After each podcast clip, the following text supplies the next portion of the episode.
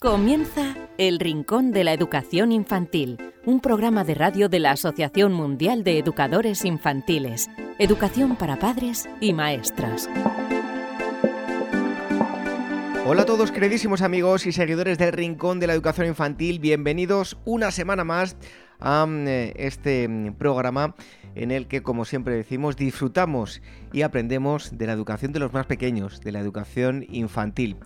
Y en este programa número 160, perdón, 176, ya son tantos que uno se equivoca, os vamos a hablar de lo siguiente. Tendremos a, mm, alguien muy especial para la Asociación Mundial de Educadores Infantiles em, y eh, especial también a todos esos seguidores porque vamos a hablar con el presidente, con Juan Sánchez, y vamos a hablar pues un poquito de la historia de la asociación, pero sobre todo del DENIP, que es el Día Escolar de la No Violencia y la Paz.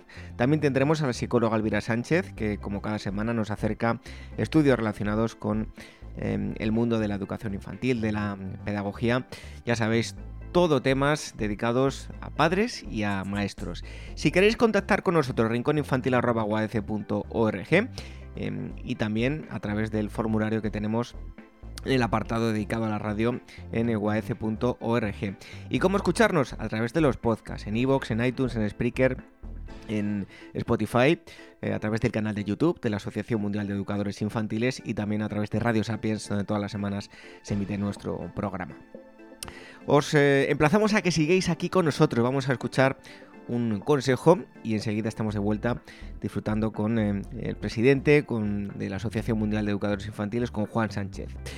Por eh, mi parte, recibido un fuerte abrazo de este humilde servidor que os habla, David Benito, y enseguida continuamos con eh, esta nueva edición del Rincón de la Educación Infantil. Dicen que los primeros libros son muy importantes para un niño, mejoran el vínculo entre padres e hijos, entre maestros y niños, desarrollan sus sentidos y su imaginación, enriquecen su lenguaje e incrementan su inteligencia. Sabemos que en ocasiones encontrar el libro que creemos más adecuado para un niño puede ser una tarea difícil. Por eso queremos facilitaros un poco las cosas con el proyecto 0 a 3 años de la editorial Bruño para que los más pequeños empiecen a poner nombre a todo aquello que les rodea y se diviertan aprendiendo. Unos cuentos llenos de magia y ternura con los que conocer el mundo. Un niño que crece rodeado de libros tendrá más posibilidades de amar la lectura y ser un gran lector. ¿Y si empezamos hoy a crear su primera biblioteca? Libros emocionales, libros para que el niño desarrolle su inteligencia emocional a través del descubrimiento de las distintas emociones, alegría, miedo, tristeza, etc. Libros manipulativos. En esta colección, padres y educadores encontrarán libros para incitar al niño al movimiento de sus manos y desarrollar su psicomotricidad, libros con piezas móviles que giran sobre sí mismas, libros con lengüetas, pop-ups, etc libros para desarrollar el lenguaje, cuentos para que los padres lean a los niños y para que desarrollen su lenguaje, aumenten su vocabulario y puedan conocer las principales emociones y rutinas. Libros sensoriales. En esta colección, padres y educadores encontrarán diversos libros para desarrollar los principales aspectos de las capacidades sensoriales de los niños, identificación de colores, texturas, etc. Libros lógicos, libros para que el niño desarrolle su inteligencia lógica a través de asociaciones, búsquedas, descubrimientos, etc. El proyecto 0 a 3 años de Bruño, recomendado por la Asociación Mundial de Educadores Infantiles, AMEI-UAF. El Rincón de la Educación Infantil, la radio de la Asociación Mundial de Educadores Infantiles.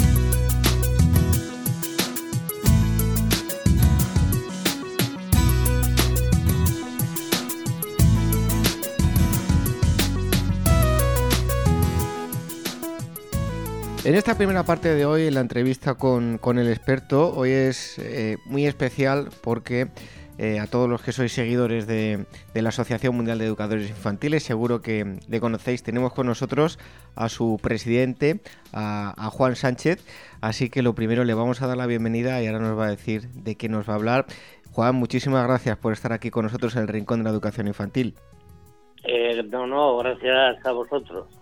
Bueno, ya que estás aquí con nosotros y antes de adentrarnos en el, en el tema de hoy, que vamos a hablar de, de, NIP, pero antes de nada, eh, bueno, háblanos un poco del nacimiento de la asociación, cómo ha ido evolucionando todos estos años y cómo se encuentra en la actualidad. Pues mira, la asociación nace ahora ya 28 años ya, ya hemos cumplido las bodas de plata y nace porque entendemos que lo que se está trabajando siempre en educación infantil en cualquier parte del mundo pues es extrapolable al resto. Y en ese sentido pensamos constituir la asociación como un punto de intercambio de experiencias de educadores infantiles de todo el mundo.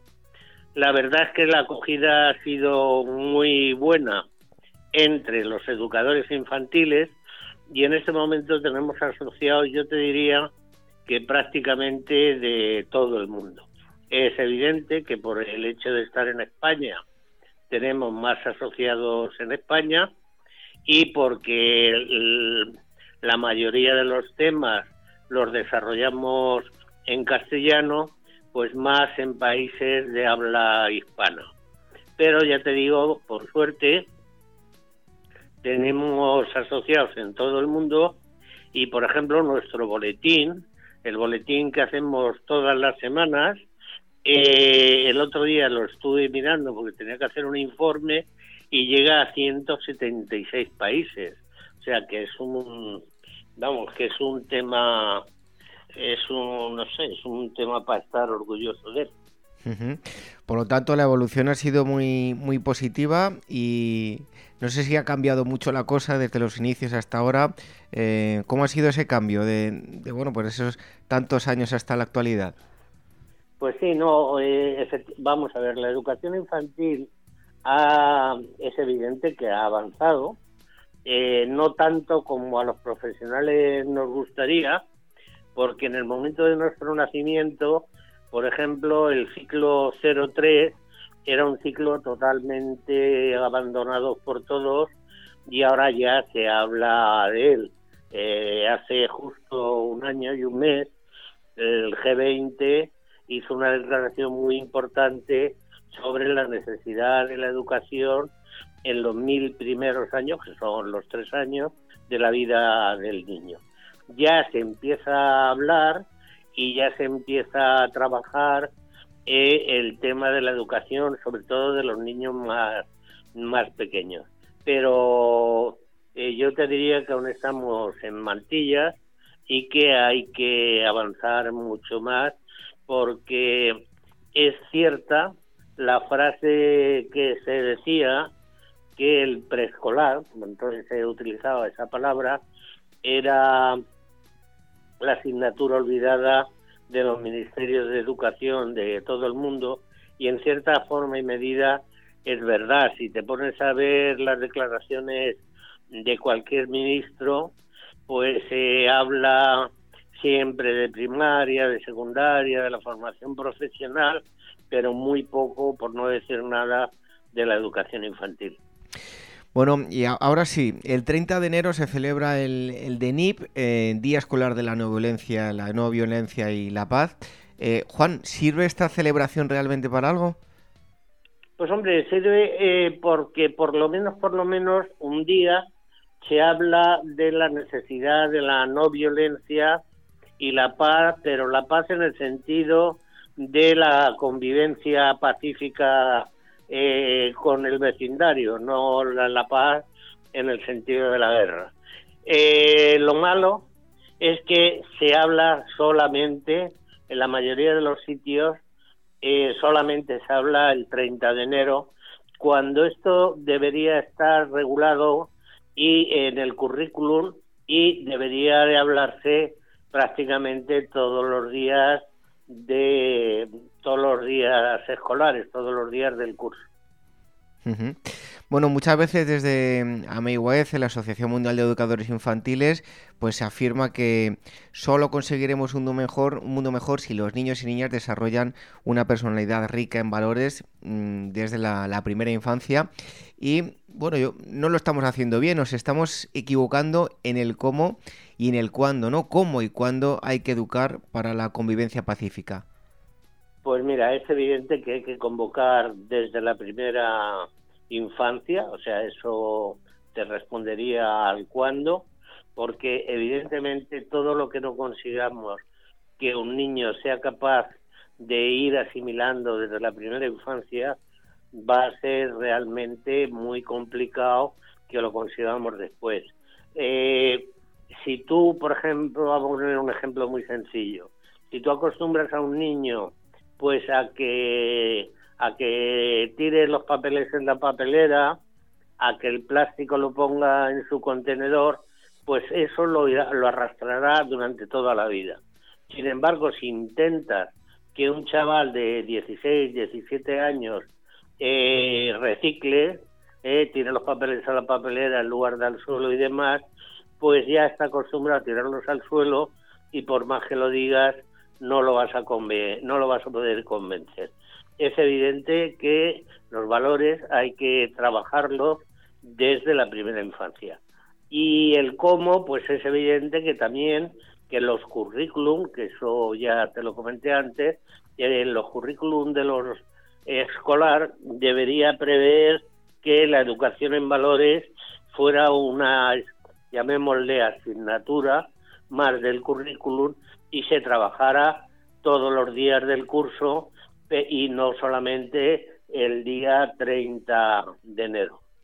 Bueno, eh, Juan, ya para terminar, eh, ¿qué consiste el programa de la Asociación Mundial de Educadores Infantiles, Amigo AEC, Aprender a convivir en paz desde la primera infancia, educando la personalidad del niño y la niña y sus valores? Pues mira, eh, nosotros efectivamente pensamos prácticamente desde el nacimiento, hace ya muchos años, que era imprescindible educar a los niños en aprender a vivir eh, en paz y, a aprender a vivir en una sociedad eh, no violenta.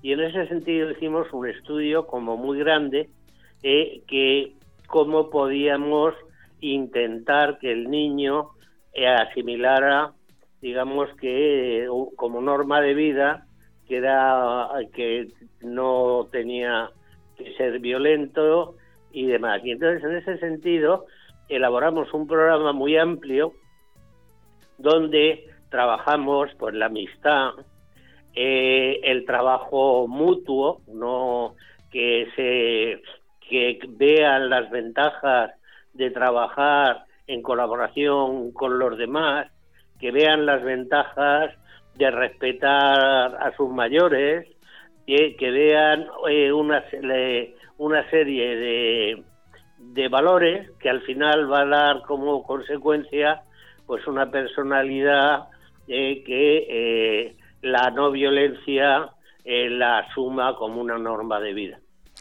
Bueno, pues el DENIP, Día, Día, Escolar de la No Violencia y la Paz, hemos estado hablando de ello con Juan Sánchez, que es el presidente de la Asociación Mundial de Educadores Infantiles.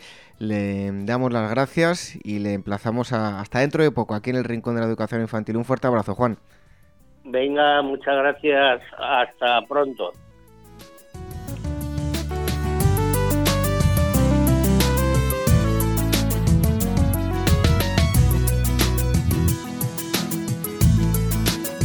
El Rincón de la Educación Infantil, la radio de la Asociación Mundial de Educadores Infantiles. Décimo concurso escolar Cuidamos el Medio Ambiente, organizado por el fabricante de adhesivos UHU y la Asociación Mundial de Educadores Infantiles. El lema es Acepta el reto del planeta y está dirigido a profesores y alumnos de educación infantil, primaria y especial a nivel nacional. Cuidar el medio ambiente debe ser parte del currículo escolar y queremos que lo haga realidad. Habrá siete categorías. Educación especial, primer ciclo de infantil, segundo ciclo de infantil, primaria, primero y segundo, primaria, tercero y cuarto, primaria, quinto y sexto, y colegios rurales. En cada categoría se establecen tres premios. El primero de ellos, premio donación de 500 euros, más material por parte de UHU por valor de 500 euros y una tablet para el profesor. Segundo premio, premio donación de 500 euros, material de UHU por valor de 500 euros, más la Action Camera Swiss Peak para el profesor. Y el tercer premio, una donación de 500 euros, material de UHU por valor de 500 euros y un disco duro externo de 2 terabytes para el profesor. El 14 de febrero es la fecha límite de inscripción en el concurso. Los trabajos podrán ser enviados hasta el 15 de mayo. La entrega de premios tendrá lugar el 5 de junio. Toda la información en la siguiente web concursomedioambiente.com.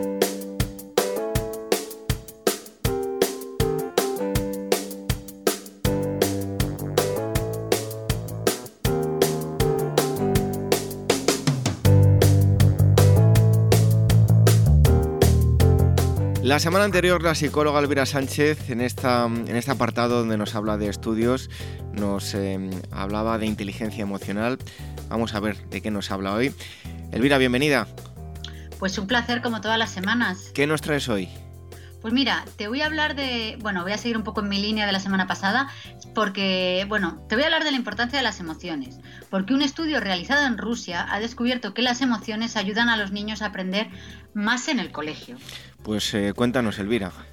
Bueno, primero, lo que me ha llamado la atención, mm, no ya el resultado, porque eso es algo que, bueno, lo, hablamos la semana pasada y además es algo que todos los que hemos estado en el aula eh, lo vemos un poco de sentido común. Primero, eh, eh, a ver, lo que realmente me ha llamado la atención es que el estudio está hecho en Rusia, que no suele ser frecuente que te traiga estudios de este país. Y bueno, y la segunda cosa que me llama la atención de este estudio es que ha indagado en las motivaciones de más de 500 alumnos de primaria y su conclusión es, bueno, un poco lo que antes te decía, que el factor emocional es lo que hará que se interesen por el estudio y la tasa de abandonos escolares se reduzca. Y te voy a explicar cómo lo han llevado a cabo. Los investigadores usaron varios test psicológicos, bueno, obviamente traducidos del inglés, para adaptarlos a varias escuelas rusas y a partir de los datos llegaron a una conclusión. Para los expertos de la Universidad de HSE con sede en Moscú, el compromiso de los niños se puede evaluar en tres componentes. Ellos hablaban del conductual, el emocional y el cognitivo explico, mira, el componente eh, del comportamiento conductual se relaciona con la actividad del niño, la participación en eventos escolares y, bueno, un poco la disposición de seguir las reglas de la escuela, de comportarse correctamente. Luego, el componente emocional evalúa el sentimiento de comodidad, el, a ver, el sentido de pertenencia e interés hacia la escuela. Y por último, el tercero, el componente cognitivo, evalúa la disposición del niño a adquirir conocimiento y también un poco su capacidad de autocontrol. Bien, pues los niños con edades de entre 6 y 12 años respondieron a varias preguntas y los resultados muestran que el componente emocional tiene la mayor consistencia interna y el componente conductual tiene la más baja sin importar ni el género ni la edad.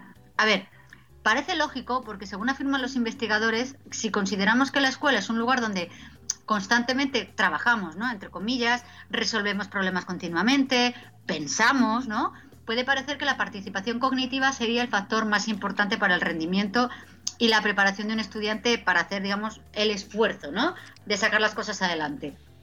Pero esto no es cierto. El componente emocional hace una contribución mayor, como decía Mary Arsaldo, que es una de las autoras del estudio, sobre los resultados. Mira, para ella los niños necesitan sentirse felices y cómodos en la escuela. Y esto, a ver, obviamente tiene sentido, porque cuando estás en un lugar donde, a ver, donde eres feliz, pues estás listo como para trabajar más, ¿no?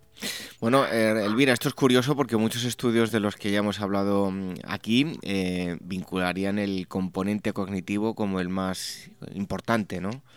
Claro, y por eso este estudio, a ver, este estudio eh, lo que hace es que da impulso a los métodos educativos que, han tratado de situar el, factor emocional ¿no? como el principal. Mira, por ejemplo, te traigo bueno, un ejemplo, de la escuela de Summerhill, que bueno, lleva implantada desde la década de los años 20 en el siglo XX en el Reino Unido. Bueno, es una escuela en la que... Mm, eh, propugna ¿no? la felicidad como máxima aspiración de la educación.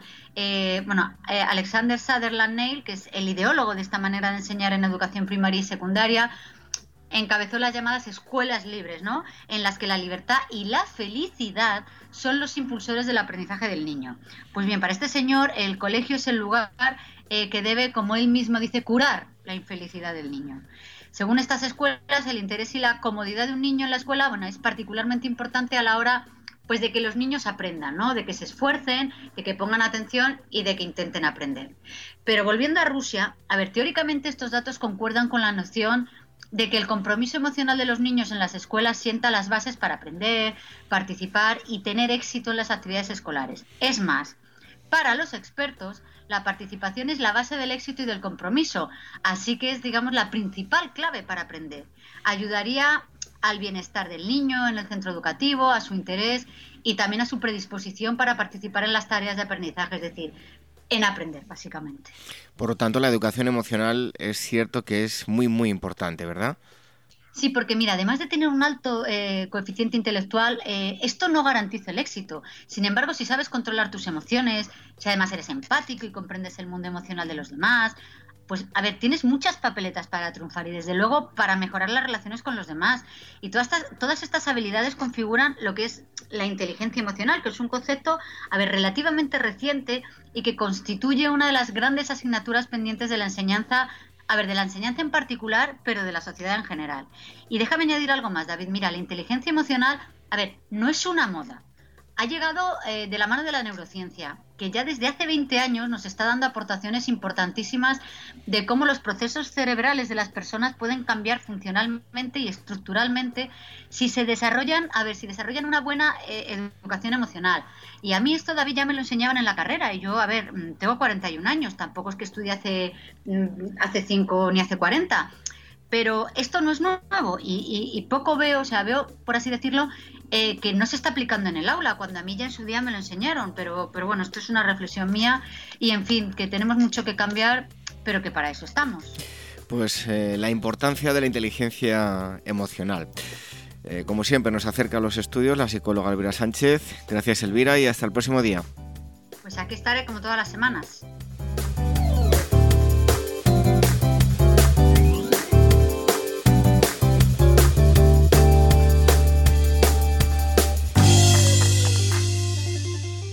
Red de docentes comprometidos con la paz. La educación sin valores solo convierte al hombre en un demonio más inteligente. Por ello, AME ha puesto en marcha este proyecto.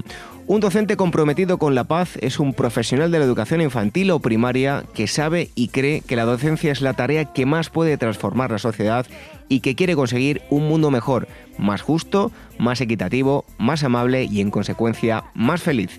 Apúntate y forma parte de la red de docentes comprometidos con la paz. Es gratis y solo tiene ventajas. Visita la siguiente web uaece.org barra docentes comprometidos. Como dijo Nelson Mandela, la educación es el arma más poderosa que puedes usar para cambiar el mundo. Red de docentes comprometidos con la paz. El Rincón de la Educación Infantil, la radio de la Asociación Mundial de Educadores Infantiles. Hasta aquí este programa número 176 del Rincón de la Educación Infantil, en el que hemos tenido a mm, Juan Sánchez, que es presidente de la Asociación Mundial de Educadores Infantiles. Nos ha hablado de, mm, bueno, por un lado, eh, algo de historia y cómo ha evolucionado la asociación y también es del, del, DENIP, Día Escolar de la No Violencia y la Paz. La psicóloga Elvira Sánchez nos ha acercado eh, más estudios relacionados con el mundo de la educación infantil. Y os recordamos que si nos queréis escribir lo podéis hacer a rincóninfantil.org o también a través del formulario que mm, eh, tenemos en la página web, eh, en la página web, en el apartado dedicado a la radio. ¿Cómo escucharnos? A través de los podcasts en iVoox, en iTunes, en Spreaker, en Spotify, también a través del canal de YouTube de la Asociación Mundial de Educadores Infantiles, a través de Radio Sapiens, donde todas las semanas se emite nuestro eh, programa. Tenéis ahí varias fórmulas para mm, escucharnos. Nosotros nos despedimos hasta dentro de una semana para seguir disfrutando del mundo de la educación infantil. Hasta entonces, que seáis muy felices. Adiós. Bigotín.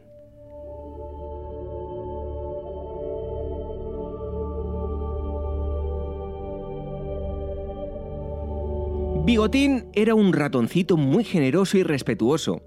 Una hermosa tarde de verano, Bigotín había salido muy alegre a dar un paseo por el campo, después de haber ayudado a su papá a realizar la limpieza de su casa. Iba por el camino saltando y cantando así.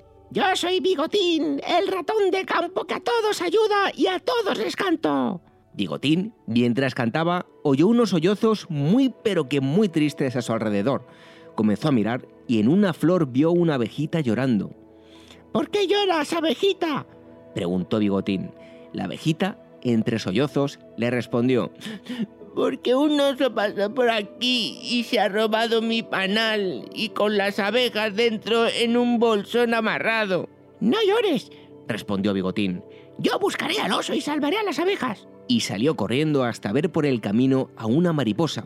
Le saludó y le dijo, Buenos días, mariposa.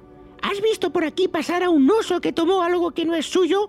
¿Un bolsón con un panal de asustadas abejitas? Sí, contestó la mariposa. Pasó ahora mismo, muy apurado por mi lado con un bolsón amarrado. Yo seguiré contigo y entre los dos lo encontraremos y le haremos pagar muy caro. Bigotín dio las gracias a la mariposa y ambos siguieron caminando hasta encontrarse con un grillo. Buenos días, señor grillo. ¿Ha visto por aquí a un oso que no respeta lo que no es suyo y se ha llevado el panal de la abejita? dijo Bigotín. Sí, contestó el grillo. Pasó ahora mismo por mi lado con un bolsón amarrado, pero si ustedes quieren, yo también lo buscaré. Bigotín le dio las gracias al grillo que se les unió y siguieron todos corriendo. Finalmente se encontraron al oso. El señor grillo y la mariposa distrajeron su atención mientras Bigotín roía el bolsón y todas las abejas salieron rodeando al oso. El oso, muy asustado ante el enjambre enardecido, pidió clemencia y dijo: Por favor, Solo quería poner a trabajar a las abejas para mí, para que produjeran miel para alimentarme. Fue entonces que el grillo le dijo, Las abejas no te pertenecen. El que toma lo ajeno se merece un castigo. Bigotín, que como les conté al principio del cuento era un ratoncito muy generoso, le rogó a las abejas que perdonaran al oso, no antes de que éste se arrepintiera y afirmara que había aprendido la lección y que nunca más se adueñaría de lo ajeno para beneficio propio.